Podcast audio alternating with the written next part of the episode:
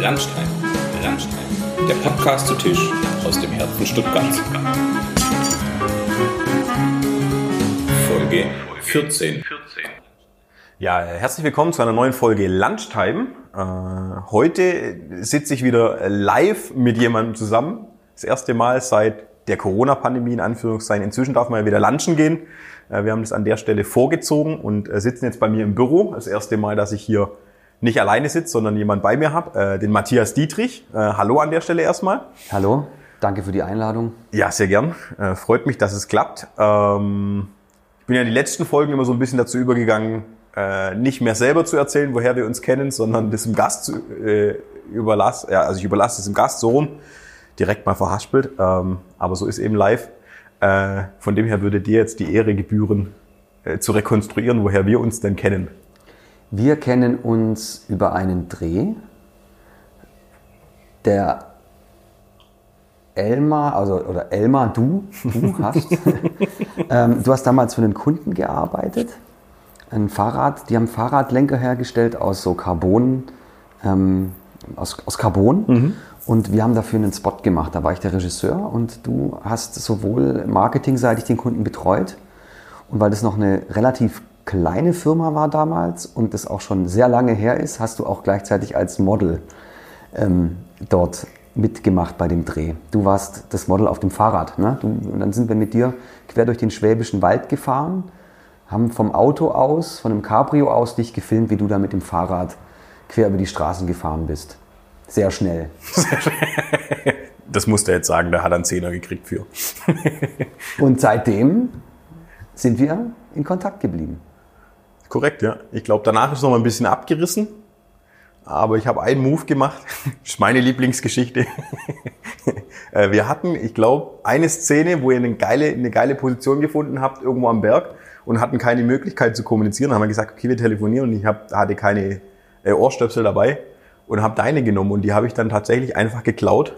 Also ich habe es vergessen, dir zurückzugeben und habe das irgendwann nachgeholt, äh, weil mir es irgendwie arg war und weil ich sie aber im Radfahren drin hatte, hatte ich das so schon so verranzt, dass ich einfach neu gekauft habe und das so nicht stehen lassen wollte. Ich glaube, so das war der Anknüpfungspunkt und dann äh, kann man ja schon sagen an der Stelle, äh, sind wir nicht nur geschäftlich in Kontakt geblieben, äh, sondern auch das ein oder andere Mal in Stuttgart dann unterwegs gewesen bei einem Fläschchen Bier äh, und haben uns so ausgetauscht, aber tatsächlich über die Schiene äh, Filmmedienarbeit war das so eine, eine schöne Kombination aus freundschaftlich und äh, trotzdem Arbeitsthemen, so wie ich es in Erinnerung habe. Ja, und es ist auch seitdem so geblieben. Wir haben ja seitdem sowohl privat als auch beruflich viel zu tun, mhm. gerade viel beruflich, viele Projekte gemeinsam machen, eigentlich immer in, in, der gleichen Konstellation, aber hat bis jetzt alles ganz gut funktioniert. Ja, bis jetzt hassen wir uns noch nicht. Ja, aber also was äh, witzige Anekdote an der Stelle ist, äh, ich glaube, so viel darf man erzählen, äh, dass damals meine, meine Ex-Freundin mich ans Set gefahren hat und dann meinte, ich kenne den Typ.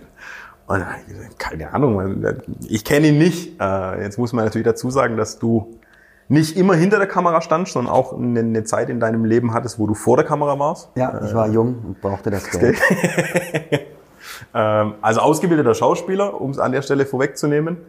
Ähm, und tatsächlich auch so ein bisschen äh, in der Serienwelt mal kurz unterwegs gewesen. Und ich glaube, da hat sie irgendwas gesehen gehabt und, und da den, den Anknüpfungspunkt gehabt.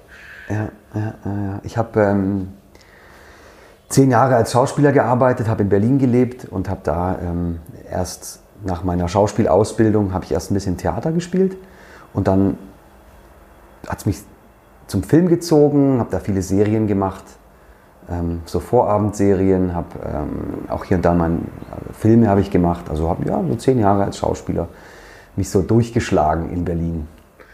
Ja. War eine schöne Zeit. Ja, ja. Äh, es gibt ja nicht nur nicht nur Berliner äh, Sachen, sondern wir sitzen ja hier in Stuttgart. Es gibt auch was aus dem Ländle, glaube ich. Ja, das ja. war eine schwäbische Mundart-Serie. Leible und frisch. Leible und frisch. Ja. Für den SWR, ja. Das genau. ist auch schon lange her. Aber es war, es war da, es hat angefangen als so ein Studentenprojekt von Absolventen der Filmakademie und dann wurde aus diesem Pilot eine Serie, dann gab es eine zweite Staffel, dann gab es einen Kinofilm und ähm, selbst als ich dann schon eigentlich gar nicht mehr vor der Kamera stand, habe ich dann auch noch bei, bei, da bei verschiedenen Projekten von der Produktionsfirma dann nochmal mitgemacht als Schauspieler. Ähm, doch, das war, war ein ganz schönes Projekt. Genau, jetzt äh, hast du schon so ein bisschen abgerissen, zehn Jahre Berlin, zehn Jahre äh, Schauspielerei. Äh, wie kam dann sozusagen der Switch, dass du dich zum einen für hinter die Kamera überhaupt interessiert hast? Äh, es muss ja auch nicht jeder Fußballer Trainer werden, so gesehen, äh, nach der Karriere in Anführungszeichen. Aber wie, wie kam so das? Dass, ich glaube, wo wir uns kennengelernt haben, war es noch nicht ganz so lang. Jetzt von der Zeitspanne her auf die andere Seite gewechselt. Aber wie, wie kam das dazu, dass es dich hinter die Kamera gezogen hat oder in einen anderen Bereich in dem ganzen Feld? Ich habe damals als Schauspieler ein, ein Roadmovie gedreht und da sind wir quer durch Europa gefahren während dieser Dreharbeiten. Und die Produktionsfirma, die das gemacht hat, die hatte sowohl diese Spielfilmsparte als auch eine Sparte, wo die Werbefilme gemacht haben. Und es hat mich total fasziniert, was sie da gemacht haben. Wir, wir sind uns da, wir waren ja viel da ganz eng zusammengesessen während der Dreharbeiten und die haben viel erzählt, was sie da so für Projekte haben. Und ich hatte damals so aus meinem Netzwerk habe ich den Kunden vermittelt und habe dann da live miterlebt, wie die diese Produktion gestemmt haben. Und irgendwie hat mich das gereizt. Und dann habe ich das angefangen auch zu machen, habe angefangen so Konzepte zu schreiben für so Werbeclips, habe dann für verschiedene Produktionsfirmen als Konzepter gearbeitet, anfang, angefangen zu arbeiten, auch als Regisseur dann irgendwie, aber so reingerutscht. Und irgendwie wurde das immer mehr und mehr. Und parallel dazu habe ich mich einfach auch dann weniger um das Schauspielthema gekümmert, weil da kam, also in, in dieser Werberichtung kam immer irgendwie was rein. Und es hat sich immer wunderbar so weiterentwickelt. Und dann habe ich irgendwann selber gemerkt, oh, jetzt, irgendwie bin ich jetzt gar kein Schauspieler mehr. Irgendwie äh, bin ich jetzt nur noch hinter der Kamera, aber es hat mir irgendwie dann auch viel mehr Spaß gemacht. Dann bin ich zurückgegangen nach Stuttgart, nach zehn Jahren Berlin. Und so hat sich das dann einfach entwickelt. Das war jetzt gar nicht so der Moment, dass ich gesagt habe, so ab jetzt bin ich nur noch hinter der Kamera, sondern das hat sich, das ist so gewachsen. Aber jetzt möchte ich auch nicht mehr zurück. Also Okay. ich glaube, ich gehöre hinter die Kamera. Und wenn ich mir jetzt so ein paar Sachen von damals ganz ehrlich auch anschaue als Schauspieler, ich glaube, so richtig gut war ich, glaube ich, nicht. Also ich glaube mir selber nicht, wenn ich mich in den Filmen von damals sehe, was ich da spiele.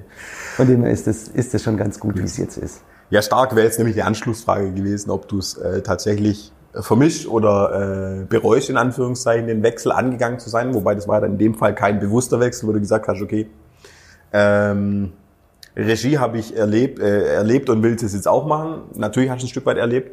Ähm, vielleicht dann, die Frage hast du mir jetzt geklaut in, an, dem, an, an dem Punkt, aber äh, anders formuliert oder die Anschlussfrage daran wäre, ähm, kann ich mir vorstellen ein Stück weit, dass du ja schon auch davon profitierst, dass du eben ernsthaft vor der Kamera warst und nicht sozusagen nur gesagt hast, ich hätte gern, dass du da und da stehst, weil du dir irgendwas ausgedacht hattest, sondern du kennst ja tatsächlich die Arbeit der Gegenseite ähm, und kannst vielleicht dann auch als Regisseur, jetzt einfach mal so ins Blaue gesprochen, ich hoffe, du bestätigst das gleich und führst ein bisschen aus, ähm, anders mit dem Schauspieler arbeiten, weil du viel mehr aus der Welt kennst.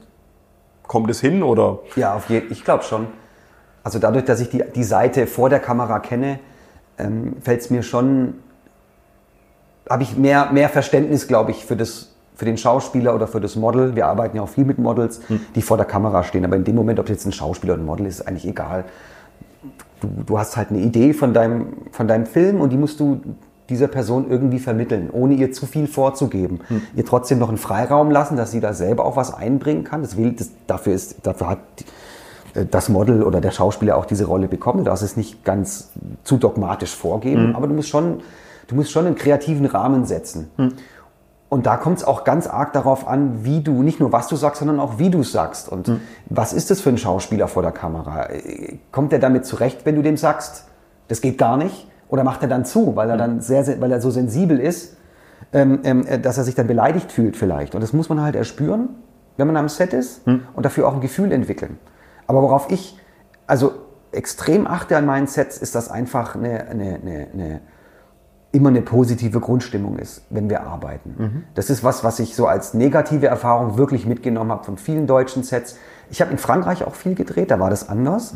Aber auf deutschen Sets, so viele TV-Produktionen, da war ein Gegrummel und die Leute stehen da rum und irgendwie das Gefühl, die gehen gleich campen, weil alle irgendwie so, also sobald es irgendwie über 25 Grad hat, alle in Flipflops und Tank, Tanktops und irgendwie ein, also erstmal irgendwie war das keine richtige Arbeitsatmosphäre und irgendwie alle schlecht gelaunt, weil Catering hat nicht geschmeckt und oh, wir haben Overtime und äh, äh, oh, Wetter blöd und oh, der Regisseur hat das gesagt oder jenes gesagt.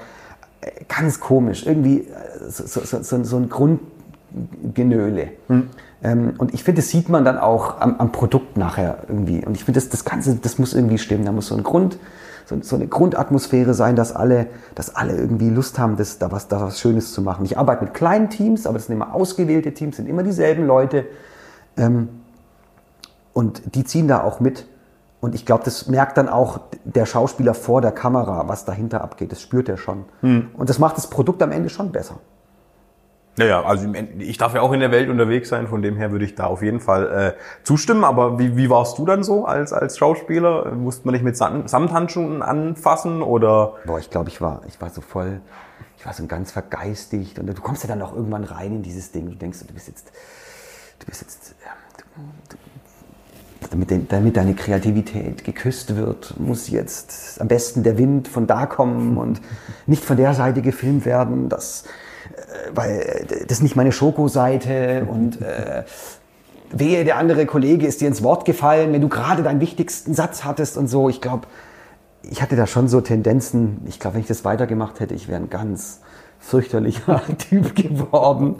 Äh, Das war dann auch ein Grund, warum ich dann irgendwann auch so für mich gesagt habe, du musst was anderes machen. Ich habe so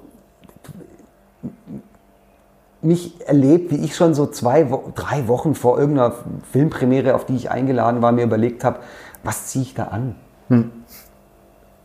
Welches Image will ich da irgendwie vermitteln? Wie sollen andere Leute mich jetzt wahrnehmen? Und als ich mir das dann so bewusst gemacht habe, dass ich jetzt schon so denke, in so ein Denkmuster verfalle, habe ich für mich auch gemerkt, äh, irgendwie du, du musst was anderes machen. Ähm, weil das kann es nicht sein. Ich möchte mir über sowas keine Gedanken machen. Und das muss ich jetzt zum Glück auch nicht in dem, was ich jetzt tue. Ja. Ähm, und wie würdest du sagen, so, weil du jetzt sagst, du, du hast so ein bisschen, du hast jetzt die Welt vor der Kamera, dann hast so Spielfilm, Serienwelt, ähm, wo man schon sagen kann, das ist klassisch TV. Ja? Ähm, und jetzt hast du ja so ein bisschen die, die Werbefilmwelt. Profitierst du auch von dem, dass du den, den filmischen Hintergrund hast, also dass du sagst Schauspielerei, wirklich TV-Produktion, Serie, Spielfilm?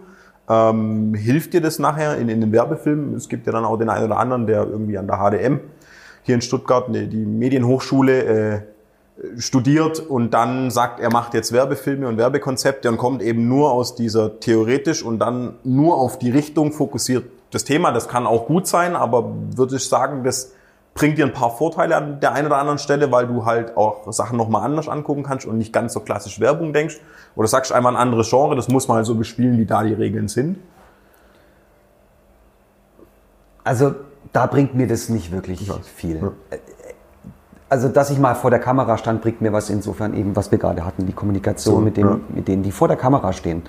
Ähm, oder auch so für das, den Spirit, der am, am Set herrscht. Hm. Aber jetzt, dass ich da als Schauspieler einen einen Film gemacht habe, bringt mir jetzt, nee. Das Es- macht jetzt keinen so großen Unterschied. Dafür ist doch jedes, jeder Film komplett anders und viel wichtiger ist es, irgendwo ein Verständnis zu haben für die Marke, für die du jetzt den Film machst, für deinen Kunden, den zu verstehen. Das ist viel, viel wichtiger, als jetzt von welchem, über welchen Ansatz ich rangehe. Ja. Gut, aber Es geht ja so rum, dass ich erstmal die Marke erkunden muss, kennenlernen muss und auf der Basis wird ja dann das Konzept erstellt. Das ist ja nicht so, dass ich sage, ich finde jetzt Film super und jetzt will ich halt, suche ich mir einen Kunden, der halt einen Film machen will. Hm. Es geht ja andersrum. Ja. Wobei das ja dann tatsächlich auch wieder dahingehend schön ist, weil du ja als Schauspieler trotzdem eine Rolle gekriegt hast. Und die kennt, also du musst ja die Rolle auch erkunden. Äh, kann ich mir schon vorstellen, dass, wenn man das Handwerk jetzt gelernt hat, in Anführungszeichen, von dem klassischen Studium her, ähm, Das habe ich ja nie. genau, aber Ende, also das Also, wäre vielleicht ich so ein bisschen. Immer, wenn ich an einem Set bin und, und da sind Absolventen von Filmhochschulen oder von großen Medienhochschulen äh, und die haben dann irgendwelche Wörter und Begriffe, dann sage ich meistens ja und hoffe, dass irgendein Vertrauter da ist, den ich mal fragen kann, was die da eigentlich gesagt haben. Weil ähm, ich ähm, handwerklich da äh, ja, schon gewisse Defizite habe. Ähm, aber ich glaube dann doch zu verstehen, wie Film funktioniert und was der Kunde sich vorstellt und ähm, wie wir die Marke erzählen können. Ähm, und für das Technische habe ich ja dann auch Spezialisten, mit denen ich zusammenarbeite und die das dann auch aus dem FF beherrschen. Und ähm, genau, also glaub, also ich glaube auch nicht immer, dass man eine Ausbildung braucht in irgendeinem Bereich, um da gut zu werden. Äh, und ich glaube tatsächlich, dass äh, wenn ich so drauf schaue, und das ist ganz lustig, weil wir uns ja sonst viel unterhalten, aber irgendwie nie in so einer Interviewsituation so ein bisschen, ähm, äh, glaube ich tatsächlich auch, dass es trotzdem äh, Vorteile bringt, dass du gewohnt bist, dich in Sachen reindenken, in eine Rolle versetzen zu müssen. Ähm, weil ich das ja in meiner täglichen Arbeit auch oft sehe, wo ich dann denke, naja gut, aber was ist jetzt so schwer nach, dran nachzuvollziehen, dass es so und so sein muss. Ähm, weil ich mich immer als Generalist bezeichnen würde. Das heißt, ich kann mich relativ schnell in eine Situation versetzen, aber ich bin halt, ich bin kein Grafiker, ich bin kein, kein äh, super Cutter, ich bin kein Kam Kameramann, ich verstehe es immer grob und kann mich da, glaube ich, relativ schnell andocken, aber das ist ja schon auch eine Gabe, so ein bisschen auch mitzukriegen, auch aus einem Briefing vom Kunden. Ich meine, das wirst du wahrscheinlich auch bestätigen können, dass man da ja, es gibt gute und schlechte Briefings, ohne den Kunden jetzt an den Pranger zu stellen, aber manchmal kriegt man eben relativ wenig oder auf die Art und Weise, wie die Branche tickt und muss dann sich sozusagen Sachen rausfiltern. Und ich glaube, da kommt dir das auf jeden Fall zugute und macht ein paar Sachen weg, die man vielleicht nicht handwerklich äh, gelernt hat durch ein Studium. Ähm, aber wie wird's, ja? Hast du mir jetzt einfach so in den Mund gelegt, Legt. was du gerade gesagt hast. Ich sag, ja, ja. Aber es klang schlüssig. Ja, manchmal versuche ich auch mitzureden einfach.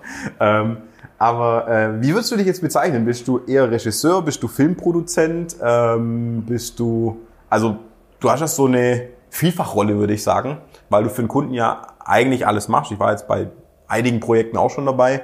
Du bist ja theoretisch Key-Accountler, äh, Projektmanager, äh, mindestens Teilkonzepter, wenn nicht Chefkonzepter, äh, Produzent, äh, Regisseur. Äh, also du, ich kenne dich in allen Rollen in Anführungszeichen, ähm, aber Ja, das funktioniert, weil das, das funktioniert eben, weil das doch relativ kleine Teams sind und wir machen ja auch überschaubare Produktionen von der Größe. Na, ich habe ja jetzt keine 50 Leute am Set rumrennen, dann musst du schon viel mehr auslagern. Aber so momentan, klar, da mache ich das auch und das ist auch ein Qualitätsmerkmal am Ende. Das weiß auch der Kunde zu schätzen, dass das alles über meinen Tisch geht, dass er einen Ansprechpartner hat vom ersten äh, Konzeptgespräch bis zur Abgabe des fertigen Films. Das geht alles über meinen Tisch. Ähm, und das würde ich jetzt mal unter dem Begriff Filmemacher am besten zusammenfassen. Ähm, ja. Aber gibt's gibt's ein Gebiet so, wenn du jetzt nicht zurückguckst, sondern voraus, wo du sagst, wenn es sich entwickeln würde, hätte also würde es so bleiben, wo du sagst, eigentlich ist das genau da, wo ich mich wohlfühle, oder würdest du sagen, ah, wenn ich nur Regisseur sein könnte oder nur Konzept, da wäre viel geiler? Ähm, oder sagst eigentlich die Mischung ist, so geht's mir ja immer so ein bisschen, ich sage immer so ein bisschen der Mix aus den ganzen Feldern, in denen ich unterwegs sein darf, ähm, macht's für mich eigentlich aus.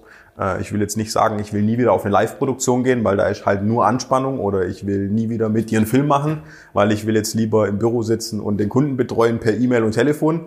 Ähm, also gibt's da eine Tendenz, wo du sagst, das Feld würdest dir gern noch mehr äh, unter Nagel reißen und andere wegfallen lassen oder sagst du, das ist eigentlich der perfekte Mix? Ich habe ich hab da keine Strategie, wo das hingehen soll. Das ist immer von, von Projekt zu Projekt anders. Und es gibt Projekte, wo ich wo es sich anbietet, einen Regisseur, einen externen einzukaufen, weil du eine bestimmte Bildsprache haben musst, weil der Kunde auch erwartet, dass dort jetzt ein großer Name ähm, Regie, Regie führt. Und dann, und dann, und dann, dann kaufe ich den dafür ein, klar. Ähm, und an anderen Stellen ist vielleicht das Konzeptionelle oder das Strategische mehr gefragt.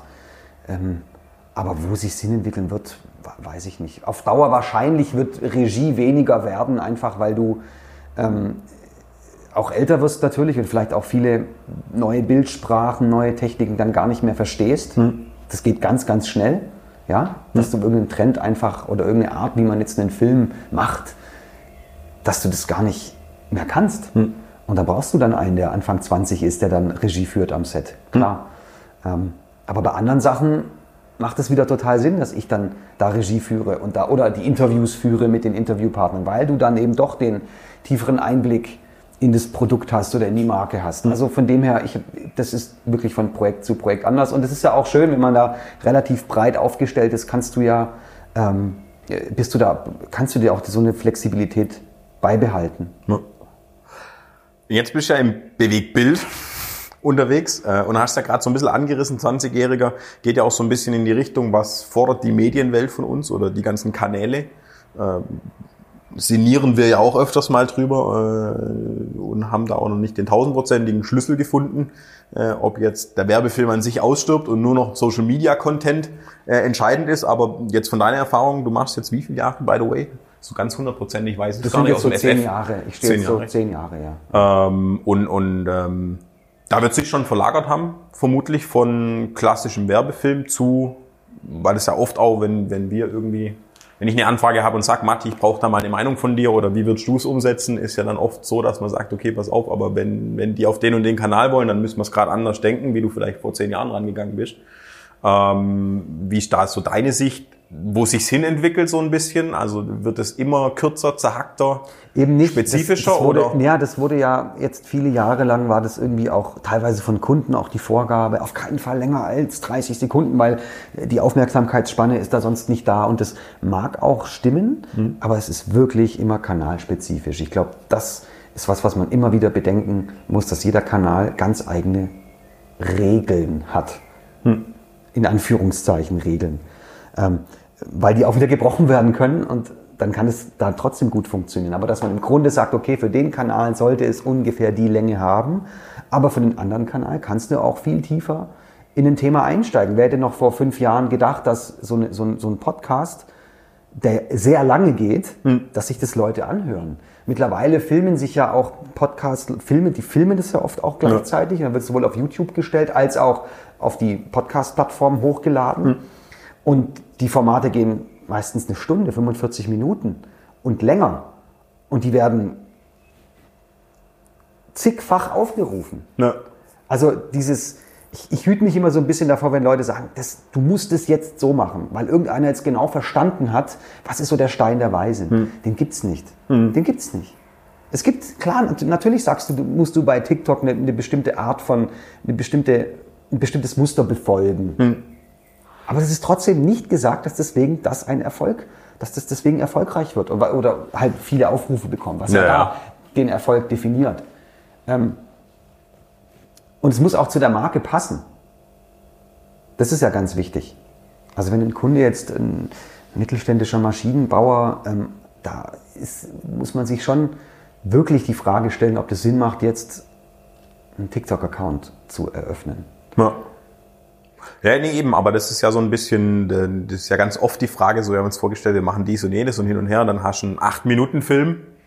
Ähm, und dann ist ja immer so ein bisschen die Frage, hast du einen 8-Minuten-Film, jetzt machen wir mal ein konträres Beispiel, hast du einen 8-Minuten-Film von dem Inhalt, der ge- gewünscht ist und du hast nachher aber, wir wollen es auf Instagram spielen.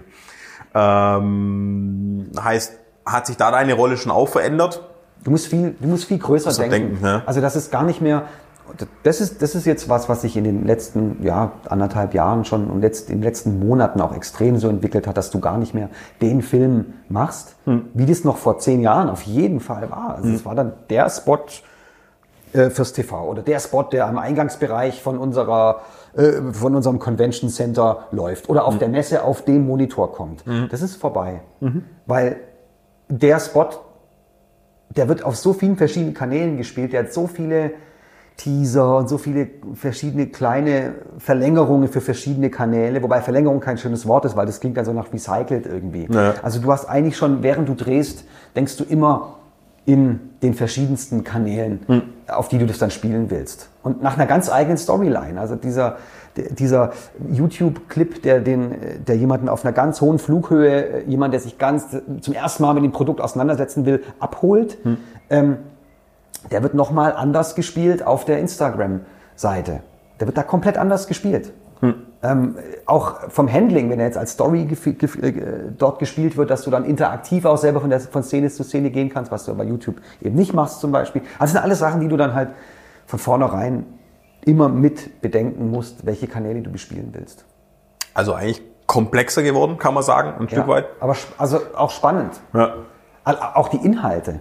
Also, dass du jetzt einen Film auf LinkedIn, dass der eine andere Ansprache hat, dass der eine andere Tiefe haben kann, als wenn du ihn auf Instagram spielst. Du musst es dann auch schon bedienen. Wenn einer auf Instagram geht, der will schon eine schöne Bildwelt, eine, eine, starke Bildsprache haben, mit der will der abgeholt werden. Der will auch nicht so tief einsteigen, weil die Nutzerverhalten da schon schnell, schnell sind. Ja, ja, das, muss, klar. das muss sofort dich irgendwie auf irgendeine Art triggern, damit du es dir anschaust. LinkedIn wieder anders. Das, da, da ist ein anderes, da ist eine andere Herangehensweise. Wenn dort einer durch seinen Feed scrollt, noch, das kann sich auch ganz schnell ändern, ähm, da kannst du anders kommunizieren, da kannst du die, den Film anders aufbauen. Ja. Und deine, deine Kunden jetzt so im, im, im, Durchschnitt, weil du jetzt schon von TikTok über Instagram äh, und LinkedIn eigentlich so ein bisschen die ganze Welt aufgemacht hast, wo spielen, also was muss ich mir vorstellen, wo spielen die sich ab?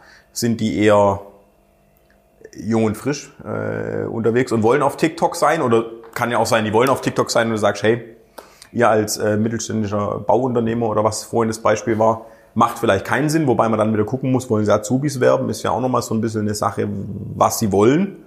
Ähm, ich hatte jetzt auch schon das eine oder andere Mal in die Diskussion, dass der Kunde gesagt hat, naja, aber müssen wir nicht auf TikTok, weil wir wollen ja unsere Kunden von morgen adressieren.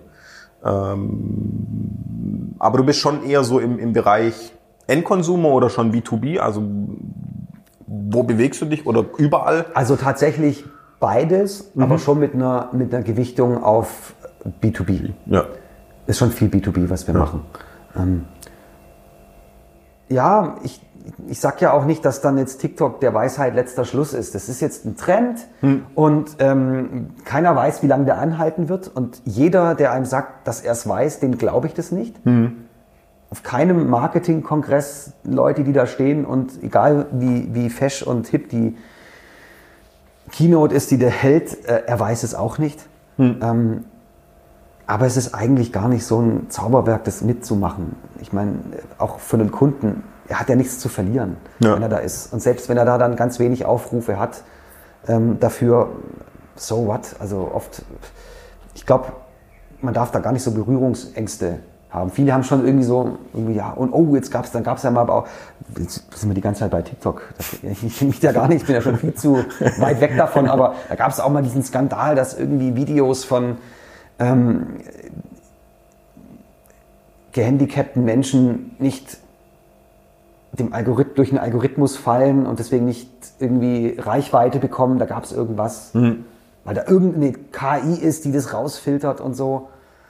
Und dann hieß es eine Woche lang, oh, das ist jetzt der Fall von TikTok und da kannst du jetzt nicht mehr hingehen. Und dann waren die ersten Werbekunden, die da die, die ihre Kanäle geschlossen haben, um da, ein, um da ein, ein, ein Statement zu setzen. Die sind alle wieder da. Naja, eben. Es geht so, also, aber was, worauf wollte ich jetzt damit hinaus? Weiß ich jetzt auch nicht mehr. das hat in sich Sinn gemacht. Äh, nee, Ja, so- also so- ich, ich glaube, ich glaub, dass man das einfach mal ausprobieren muss. Und ich, ich hatte auf TikTok ein Video, das hatte 400.000 Aufrufe. Aber Ich habe es und zwar einfach nur mal ausprobiert, weil es, es war, und okay, jetzt guckst du mal, wie es funktioniert. Und Ja. ja. kann ich das jetzt übertragen auf was anderes und garantieren, wenn ich das nochmal genauso mache, kriege ich die Aufrufe? Ich weiß es nicht. Ja. Aber man, man muss, ich glaube, immer wenn man irgendeinen Kanal aufbaut, ähm, und das ist auch so der, wenn ich, wenn, wenn wir dann mit Kunden zusammensitzen, mit denen sprechen, man muss da schon einen langen Atem haben und Hm. sowas auch mal für sich eine Strategie entwickeln und die einfach auch mal durchziehen. Und Ja. man muss nicht jedem Trend dann trotzdem hinterherlaufen. Also man muss ja dann auch nicht alles mitmachen. Man, man macht sein Ding und das zieht man durch und die Zielgruppe weiß es dann auch zu schätzen. Genau, aber das, also man hört ja schon so ein bisschen raus, du, du bist ja nicht ganz fremd, was die Kanäle angeht. Ähm, du betreust die Kunden schon auch ein bisschen in, in Richtung, wenn du sagst, sie fragen dich jetzt auf Content jeglicher Art an, dass du dann auch sagst, hey, äh, ich habe da eine Meinung zu, wie ihr den Content spielen könntet. Ähm, das ist schon auch so ein, keine Ahnung, jetzt jemand anders würde dazu sagen, wir haben hier noch eine kleine Consulting dabei. Äh, das gehört bei dir schon so zum Paket dazu, kann man sagen. So Ja. ein Stück weit zu sagen, hey, Weil ich ja auch die Konzeption mache. Also ich habe Ja. ich habe es nie, ich habe es noch nie gehabt, dass zu mir eine äh, eine Agentur kommt und sagt, ich habe ein fertiges Konzept und jetzt äh, geh mal hin und film das. Okay. Das ist noch nie passiert. Also bist Ähm, immer ich im bin da Prozess nicht die klassische Produktionsfirma, sondern das ist wirklich eine Filmagentur-Leistung. Ja. Und das entweder eben mit dem Endkunden zusammen oder auch mit Agenturen, ähm, mit denen ich da eng zusammenarbeite. Also mit klassischen Werbeagenturen, Agenturen. in dem Sinn, die halt einen Kunden haben und sagen, wir haben so eine Richtung Hm. ähm, oder wir haben ein Konzept und dann setzen wir uns auch gemeinsam hin und machen das dann halt filmisch. Ja. Also arbeiten es dann um, dass es im Film funktioniert. Oder auch einfach nur du, wir haben den Kunden, was können wir da machen? Ähm, ja. Wobei ich, ähm, äh, ja, dieses, dieses, dieses, die, die, die, den Content, den mache ich, aber ich poste ihn jetzt nicht für den Kunden auf dem Kanal. Und ich kann ihm eine Empfehlung auch geben, wenn wir jetzt zum Beispiel äh, 30 äh, Instagram-Clips machen, in welcher Reihenfolge ich es posten würde. Ja. Aber wenn es dann wirklich darum geht, zu welcher Uhrzeit, mit welchem Text, mit welchem Hashtag und so weiter, da kann ich eine Empfehlung geben, aber wirklich fundiert ist es nicht, was ich da an Input liefern kann. Und da bin ich auch froh, wenn die Kunden dann ihren ähm, Spezialisten haben dafür, um den Kanal wirklich zu managen. Ich mache kein, ich mach kein Channel-Management Management, in ja. dem Sinn. Ja, spannend auf jeden Fall das Feld, äh, Content. ich darf ja auch immer Berührungspunkte haben und ich meine, das ist ja auch so ein bisschen, wo wir uns die Bälle hin und her spielen, ähm, gerade in der Welt, weil ich ja dann auch ab und zu mal Anfragen habe, wo ich sage, okay, ich bin, ich bin jetzt keine Filmagentur, ich brauche aber jemand, ähm, dann kennt man sich natürlich.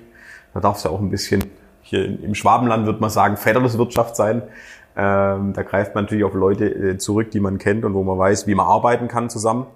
Ähm, aber jetzt hast du ja gesagt, schon Zukunftsaussicht, welcher Bereich sich da irgendwie auftun wird, ist für dich selber definiert nicht, nicht so klar oder muss auch nicht, sondern das Portfolio an sich äh, passt so, wie es passt äh, oder ist. Würdest du sagen, das würdest, wenn du es jetzt nochmal machen würdest äh, vom Schauspieler, jetzt hast du ja gesagt, es war nicht ganz bewusst, aber wür- würdest du nochmal den Weg gehen und sagen, du gehst in den Bereich oder sagst, du hattest damals auch noch das und das vor oder wolltest als Kind Feuerwehrmann werden und wenn du jetzt entscheiden könntest, dann würdest du eventuell noch in die Richtung rennen oder sagst eigentlich ist aus dem Schauspielthema in die Richtung, wie es jetzt gelaufen ist, das entstanden, wo du sagst, würde ich immer wieder so machen, weil gefällt mir auch oder Ja, absolut. Ja. Ich würde es tatsächlich genauso machen. Ich, ich denke, das war, nicht, das, das war schön als Schauspieler und das, waren, das waren echt schöne Erfahrungen und es ist auch so ein, ein Leben, was du, wenn du es nicht erlebt hast, das kannst du gar nicht wirklich nachvollziehen. Das ist schon was ganz, ganz Eigenes. Aber wie gesagt, es war irgendwann einfach nicht mehr meine Welt. So, und ähm, ich, ich, ich gucke noch gern Filme an und gucke mir gern Serien an natürlich, klar. Und äh, sehe auch Kollegen von früher, äh, die, dann, die du dann hier und da in, in, in Filmen siehst und sagst, ah, cool, okay. Viele davon, ähm, wenn wir dann mal so für größere Werbeproduktionen, äh, frage ich die auch äh, hin und wieder an. Da hat es auch im, immer mal wieder geklappt mit einer Zusammenarbeit. Ist dann auch schön, wenn man sich Ja. so aus den alten Zeiten kennt und die dann vor deiner Kamera sind. Äh, aber nee, das ist schon gut, das ist schon gut, wie es jetzt ist. Es hat sich auch wirklich immer gut weiterentwickelt. Also da wirklich jedes Jahr kamen spannendere Projekte und über die eine, über den einen Kunden kam nochmal ein anderes Projekt zustande. Deswegen ist es schon, ist es schon gut. Und das macht mir auch wirklich Spaß. Also das, du sitzt natürlich nicht jeden Tag an der Arbeit und, und, und, und, und, und lachst dich vor Freude. Äh, Du drehst ja hoffentlich auch ernste Filme oder aber Werbefilme. äh, nee, aber es macht, äh, es macht, es macht mir wirklich Spaß. Ja, ist, glaube ich, das Wichtigste. Und ähm, aber sieht man dich irgendwann als Schauspieler wieder oder eher nicht? Ich hatte, Müsste irgendwas passieren, wo du sagst, okay, jetzt nochmal die Anfrage aus Hollywood oder ja, ich, da mache ich mir nicht wirklich Illusionen. Wie gesagt, das hat äh, aus, aus mehreren Gründen. Einmal, ich glaube, ich, ich glaube, ich könnte mir gar nicht, ich könnte gar nicht mehr so das Arbeiten vor der Kamera, diese, diese, diese, die- diese Rollenarbeit. Ja. Das ist ja nicht nur Text lernen, das ist ja nicht nur auswendig lernen, Ja. sondern dieses wirklich in so eine Rolle reinfinden. Ähm, da, da bräuchte ich echt wieder viel Zeit, um da so hinzukommen. Und ich glaube auch tatsächlich, ich, ich war nicht wirklich gut. ich war nicht wirklich gut. Irgendwie ist es, ich glaube, das, was ich jetzt mache, mache ich besser. Aber es- Deswegen, ähm, ich habe neulich mal witzigerweise, ich weiß gar nicht woher, eine Anfrage für eine große Serie bekommen, äh, beim Cast, zum Casting zu kommen. Und ähm, fand es witzig, da habe ich so diese Casting-Sheet so durchgelesen, das Rollenprofil, dachte, krass, das passt ja voll. Und den Text aber habe dann gesagt, ich äh, danke und äh, ich leider.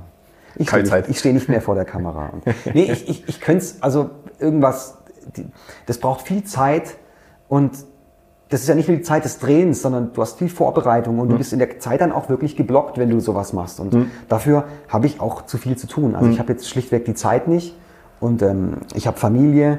Ähm, ich trage da Verantwortung, da kann ich nicht einfach sagen, ich gehe jetzt mal für zwei Monate irgendwo hin und, und drehe da was, wo ich am Ende des Tages auch jetzt auf der finanziellen Seite ähm, nicht so gut äh, fahre wie in meiner ähm, äh, Filmproduzententätigkeit. Deswegen ähm, stellt sich die Frage nicht. Nicht. Ja. Ja, aber ist ja auch verrückt. Also im Endeffekt ma macht man, ja, je nachdem. Also ah, eine Frage ist mir vorhin noch eingefallen, die wollte ich noch stellen, weil du ja gesagt hast, du guckst weiterhin Serien und Filme an. Ähm, würdest du sagen, als äh, zum einen als Schauspieler, aber zum anderen auch als äh, jetzt äh, Produzent hinter der Kamera, guckt man sie an. Also ist natürlich immer klar. schwierig, wenn man, wenn man selber drinsteckt, aber man guckt schon anders, oder? Ja, du bist dann, man ist dann halt so ein Klugscheißer. Ne? Du sagst halt so, boah, also, also entweder, entweder sagst du, na, die Kameraeinstellung, ach, voll billig, oder, oder du, oder siehst halt irgendwelche Schauspieler und sagst, voll schlecht gespielt, guckst mit dir und sagst, war doch super, nein, guck mal, wie der da geguckt hat und so. Man ist halt dann so ein, so ein, so ein bisschen so ein, wie, wie- so ein, ja, Wie ein so Bundestrainer. ja, ja, genau, genau, genau. Wie einer, der halt mal irgendwie gekickt hat und dann genau das Spiel analysieren kann. kann. So geht's mir schon auch, äh, wenn ich so einen Film gucke oder äh, ähm, ein paar, bei ein paar Serien so. Ja, Ja. ja, ja, schon, schon. Ja, ja, ja. Andererseits aber auch wieder so, dass ich sag, wow, also wirklich demütigst Sachen anschauen und denk, toll. Also wo irgendwie alles stimmt, wenn du es guckst und siehst das Drehbuch und die Schauspieler und die Kameraführung, wenn das alles so zusammenstimmt, dann ist es schon toll. Ich versuche dann, früher, also als ich damit angefangen habe, habe ich mir oft dann auch so dann die Sachen so gescreenshottet und gesagt, für irgendeine Auflösung, das willst du jetzt auch so filmen und genau so machen. Oder zig äh, Musikvideos angeschaut, weil da hast du ja oft so ganz komprimiert einen bestimmten Stil, den du noch leichter für dich so adaptieren kannst für Werbung, weil es auch so auf den Punkt ist. Ja, mittlerweile müsste ich vielleicht öfters mal wieder machen, um den Kopf so frei und einfach mal Filme angucken, berieseln lassen, bis die Muse einen küsst. Mittlerweile ist es halt doch so viel äh, ja, Arbeit und musst so viel abarbeiten, dass du da gar nicht zukommst. Aber vielleicht muss ich mir da mal wieder ein bisschen Zeit für nehmen, für dieses künstlerische Arbeiten. Ja, also ich, wie gesagt, ich bin ja immer nur, was heißt nur, aber ich bin ja in anderen Rollen äh, an, an so Sets unterwegs, tatsächlich auch ab und zu mal vor der Kamera, äh, aber tatsächlich eher modelnd, nicht als Schauspieler. Äh, und ähm, aber tatsächlich dadurch, dass man ja äh, durch Arbeiten wie mit dir oder mit anderen äh, an anderen Sets ja dann schon mitkriegt, auf was sie achten, so mit Kameraführung und das müssen wir aus dem Winkel und dann ziehen wir es hier mit und dann entsteht das. Wenn man da so ein bisschen einen Eindruck kriegt und, und äh, sich damit beschäftigt und Sachen mit angucken darf und sich dazu äußern, ähm, das ist tatsächlich auch, also jetzt Schauspielerleistung oder Regie oder Inhalt und äh, Storytelling ein Stück weit auch, spielt im Marketing auch immer eine Rolle natürlich. Aber so jetzt bei einem Film würde ich es nicht bewerten können. Aber so Kameraführung, wenn, vor allem halt, wenn es, mir fällt es immer auf, wenn es extrem gut ist. Also wenn ich sag, so die Bildsprache ist schon was Besonderes. Weiß nicht, ob da, ob ich da manchmal dann Augenrollen krieg äh, von den Personen, mit denen ich da sitze und sage, oh, das ist eine tolle Kameraführung. So, ja, okay. Jetzt lass halt das, den Film angucken. Aber da merke ich schon auch, dass ich ab und zu anders drauf gucke. Ähm, aber ich bin ja überall nur reingeschmeckt, muss ich mal sagen. also ich habe jetzt von keinem Gebiet so richtig Ahnung. Ähm, aber ähm, ja, spannend und äh, schade, dass man dich nicht mehr irgendwann mal wieder sieht. Nur noch in den Making-ofs. Nur noch in den Making. Ja, das ist in Ordnung. Ähm, Nee, aber was man zum Beispiel, was, was ich damals noch, also wir sind ja hier immer in diesem äh, Ding, du warst mal Schauspieler, jetzt bist du vor der Kamera, aber was man da auch, was ich jetzt auch erst wirklich immer wieder merke, ist halt diese, diese Zeit, die du brauchst für die Einrichtung des Bildes und für die Inszenierung. Und als Schauspieler denkst du mir so, wieso braucht ihr so lange? Das kann doch nichts. Und, und die Zeit, wenn umgebaut wird, bist du als Schauspieler, äh, ja, da, das ist ganz, ganz schwierig, da diese Konzentration zu halten. Aber als Regisseur, da bist du halt die ganze Zeit oder als Produzent am Set die ganze Zeit irgendwie, da, da weißt du ja genau, was passiert und du bist bei allen, in jede einzelne Sekunde, die passiert, bist du irgendwie involviert. Aber es ist ganz schwer zu verstehen, auch für Laien, wenn wir jetzt, wir drehen jetzt einen Spot für einen Automobilhersteller. Ähm, wir, am Ende sind es netto sechs Sekunden, die wir an dem Tag drehen. Der Rest besteht aus anderen Aufnahmen, die wir aus, aus, aus aller Welt zusammen gekauft haben. Aber die Aufnahmen, die wir machen für diesen Spot, sind sechs Sekunden. Hm. Und für diese sechs Sekunden brauchen wir tatsächlich zehn Stunden Drehzeit. Hm. Wir haben vier Einstellungen und müssen jede Einstellung anderthalb Stunden vorbereiten, einleuchten, die Kamera aufbauen auf das Auto, in das Auto und so weiter. Und das ist, wenn man sich so bewusst macht, denkst du, wow, für sechs Sekunden so lange, wow, das ist schon irgendwie verrückt. Das ist echt verrückt. Aber da zählt dann auch wirklich jede Kleinigkeit und jede Millisekunde ist da wichtig. Ja. Ja, das fand ich tatsächlich auch so. Äh, ich weiß gar nicht, was das war. Aber da stand ich auch mal und dann äh, kam ich da an das Set und war dann geschlagene drei Stunden. Weil ich, ich stand einmal drin und dann habe ich drei Stunden gewartet, weil dann äh, dem Fotograf damals ähm, aufgefallen ist, dass das Licht falsch gesetzt war und dann hat er angefangen, das Licht neu zu setzen. Ich dachte, das kann jetzt nicht wahr sein. Was macht der da die ganze Zeit? Ähm, Aber da werde ich verrückt bei sowas. Also bei so Studio-Einleuchten, das mache ich zum Glück, äh, also das, das, das könnte ich auch nicht. Das wäre Ja. auch, wenn es um solche Produktschüsse in Studio und so, wo du da oh, zwei, drei Stunden nur das Licht einleuchten musst, damit die Kante da perfekt sitzt Ja. und so. Also ich arbeite da schon lieber mit Menschen, Ja. tatsächlich. Also wenn es so reines, reine Produkte geht, da weiß ich, das können, da, da würde ich sofort auch einen Regisseur dafür einkaufen, äh, der dann viel besseres Auge für hat. Das, da habe ich gar nicht die Geduld dafür. Ja, ja. Nee, aber das ist, da, da ist mir das erst, also da ist mir äh, aus der genervten Perspektive, so, das kann ja nicht sein, dann hätten sie mir auch drei Stunden später holen, aber mir ist erst aufgefallen, wo ich einmal im Set äh, stand, ähm, und da habe ich jetzt, da war aber auch, da hatte ich noch nicht so viel mit Produktionen zu tun. Ich bin ja jetzt auch nicht äh, ausgebildeter Medienschaffender, sondern ich bin da auch über den einen oder anderen Job immer mehr reingerutscht, äh, auch in den Live-Bereich ähm, und darf mich da jetzt bewegen, ähm, ohne dass ich es jemals so richtig fokussiert hatte. Ähm, aber da tatsächlich war das so? Und inzwischen ist auch so. Wenn du mal Licht scheiße gesetzt hast und es danach dann aufgefallen ist, dann heißt alles klar, lieber kriegt er seine Stunde mehr und ich nehme mich zurück, aber ich verstehe auch deinen Ansatz zu sagen, hey, äh, das soll lieber ein anderer machen, weil ich würde dann nach anderthalb Stunden irgendwann durchdrehen, ähm, wenn es nicht vorwärts geht. Ähm, das passt schon, ja.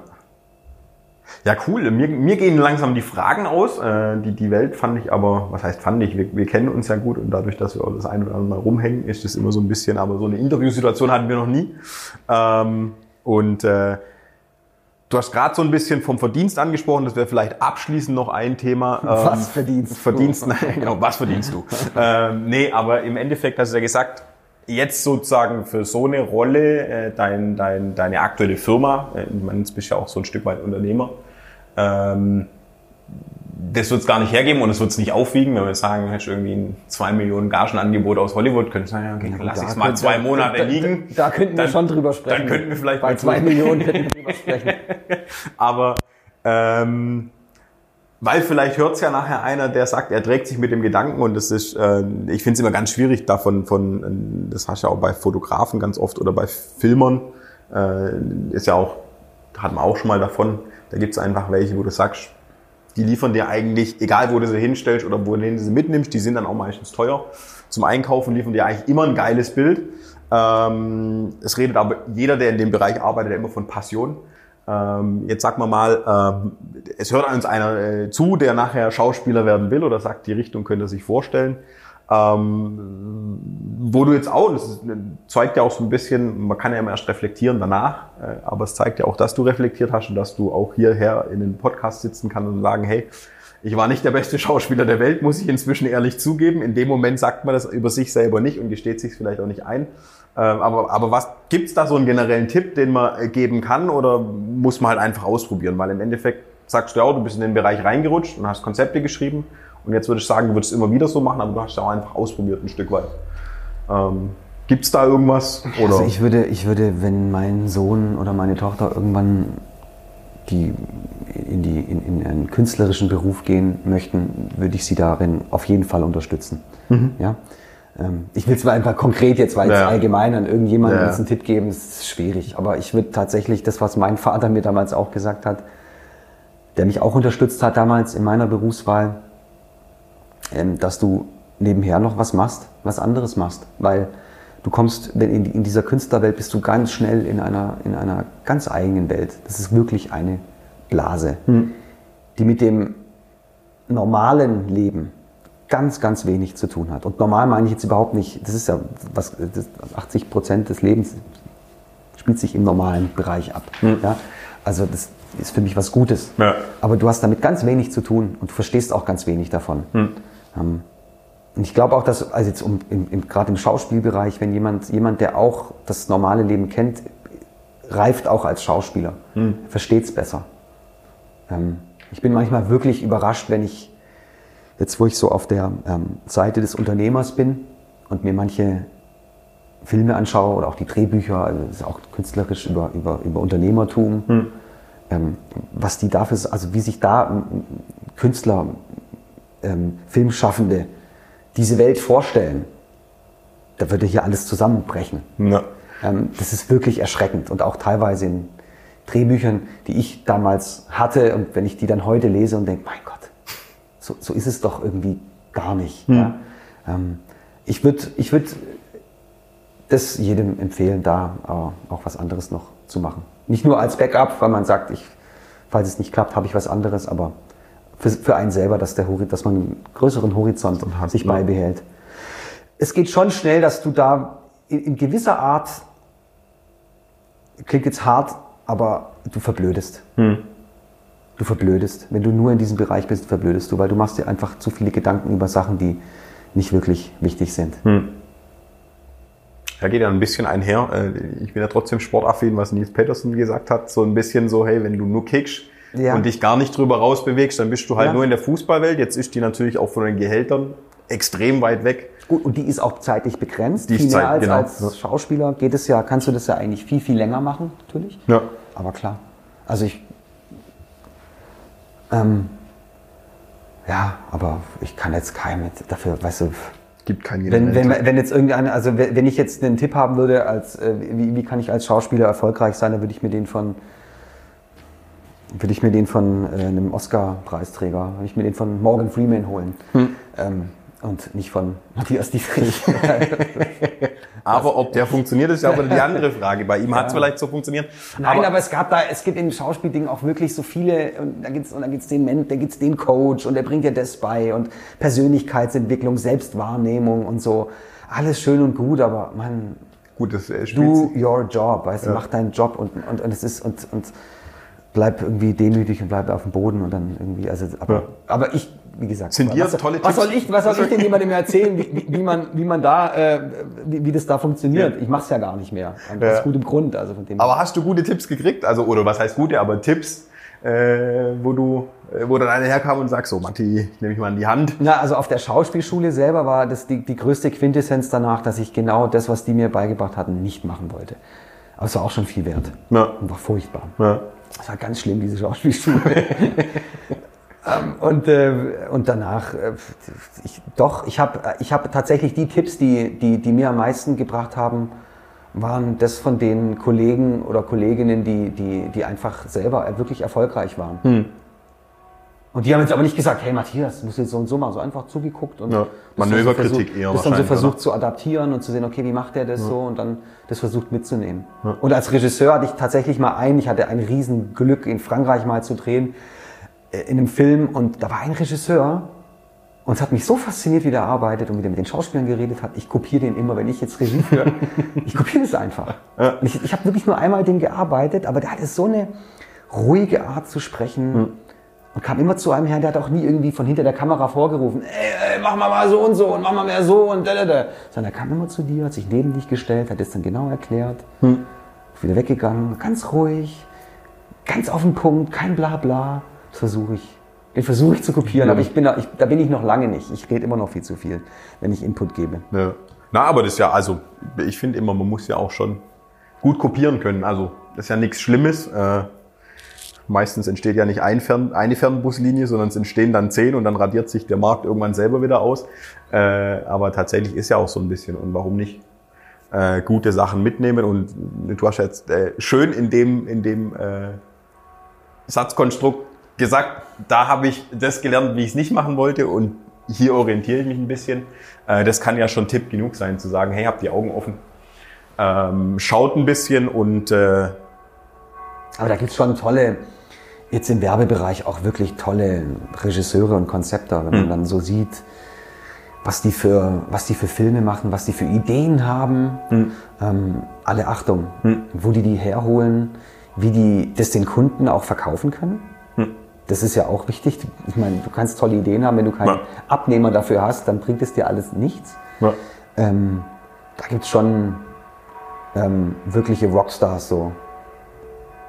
Ja, eben, nee, aber, aber das ist äh, witzig, weil du es auch gerade noch gesagt hast, obwohl es ja jetzt vor zehn Minuten schon meine letzte Frage war, aber du hast ja auch gesagt, so im Endeffekt, dann gibt's den Coach und der und hin und her. Und witzigerweise ist ja inzwischen im, im, im Business-Kontext, weil ja jetzt dieses ganze Startup-Game geht die letzten so Jahre Zeiger. hier so hergeschwappt diese ist. Werbungen von irgendwie so, hey, ich zeig dir, wie du noch erfolgreicher wirst und ich habe es genau verstanden, wie es funktioniert und du musst nur meinen Fünf-Punkte-Plan folgen und Ja. ein Abo abschließen und dann zeige ich dir den Way to Success speziell für Filmemacher und dann machen die ihre blöden Videos dazu und schreiben einen ständig an bei LinkedIn und wollen einem irgendwie ihre, ihre Programme verkaufen und wenn sie so gut wären in dem, was sie machen, dann würden sie es doch machen. Naja.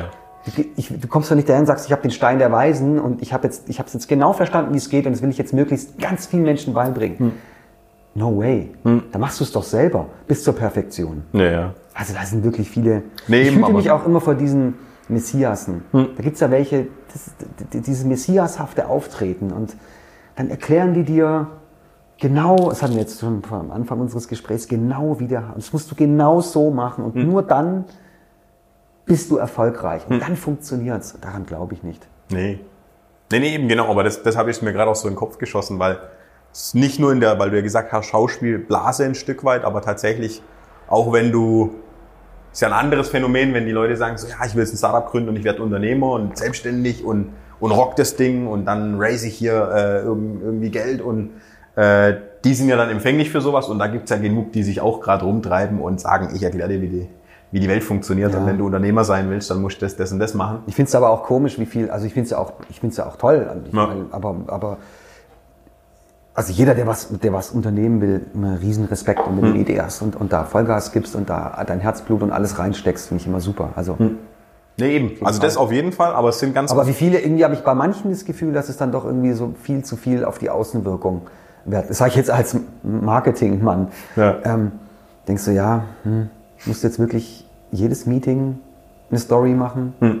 und jedes Mal dein sexy Unternehmerblick so leicht von unten mit bisschen Kussmund, aber nicht zu arg in die Kamera und dazu noch irgendeinen Kalenderspruch, um der Welt zu zeigen, was du gerade fühlst und denkst. Willst du nicht lieber arbeiten? Naja. Ähm, das ist schon manchmal echt extrem. Also, aber ja. Ist halt auch ein Markt so gesehen, gell? Ja, ja, aber also ich glaube, also will ich mich jetzt mal, ich weiß nicht, wer das jetzt alles hört und vielleicht fühlen sich dann auch welche dann auf den Schlips getreten, aber ich glaube, wenn du wirklich, wenn du wirklich ernsthaft einer Arbeit nachgehst, die dich erfüllt und die, ja, die du ernsthaft betreibst und erfolgreich betreibst, dann hast du keine Zeit, 20 Mal am Tag zu tweeten. Das kann nicht funktionieren, glaube ich. Ja. Das ist eigentlich ein schönes Schluss- Schlusswort Oder? an der Stelle. Ja, finde ich auch. Grad auch. Gerade gesagt. Das, das könnten wir einfach so stehen lassen. Nein, tatsächlich äh, finde ich das gut so und würde sagen, wir äh, Beenden das beenden das hier an der Bevor's- Stelle, bevor du bevor's wirklich jemand auf den Schlips trittst. schmerzhaft wird. Und äh, bis jetzt habe ich ja alle dazu getrieben, zu sagen, entweder kommen sie nochmal oder ich zwinge sie irgendwann dazu, äh, eine zweite Runde zu machen. Ähm, aber das lassen wir uns mal offen. Die zweite Runde dann wirklich mit Lunch. Wirklich mit Lunch. Ja. Das, äh, Sonst kannst du deinen Namen ja gleich mal ändern, wenn es hier. Ich gedacht, hier gibt's jetzt was, aber. ja, ja, nee. Ich, äh, Wasser. ich schieb's immer auf äh, Corona aktuell noch. Okay. Ähm, aber wir sitzen schon mal persönlich, also wir nähern uns wieder an äh, und saßen in der, in der Vorbesprechung, wenn man es so nennen will, beim Lunch. Ähm, ja, danke für deine Zeit, die Einblicke. Ähm, Gerne. Danke für die Einladung. ich hoffe, äh, es inspiriert den einen oder anderen. Uns kommen Rückfragen oder auch keine. und äh, würde sagen, an der Stelle, wir sind raus. Bis dahin. Ciao, ciao. Tschüss.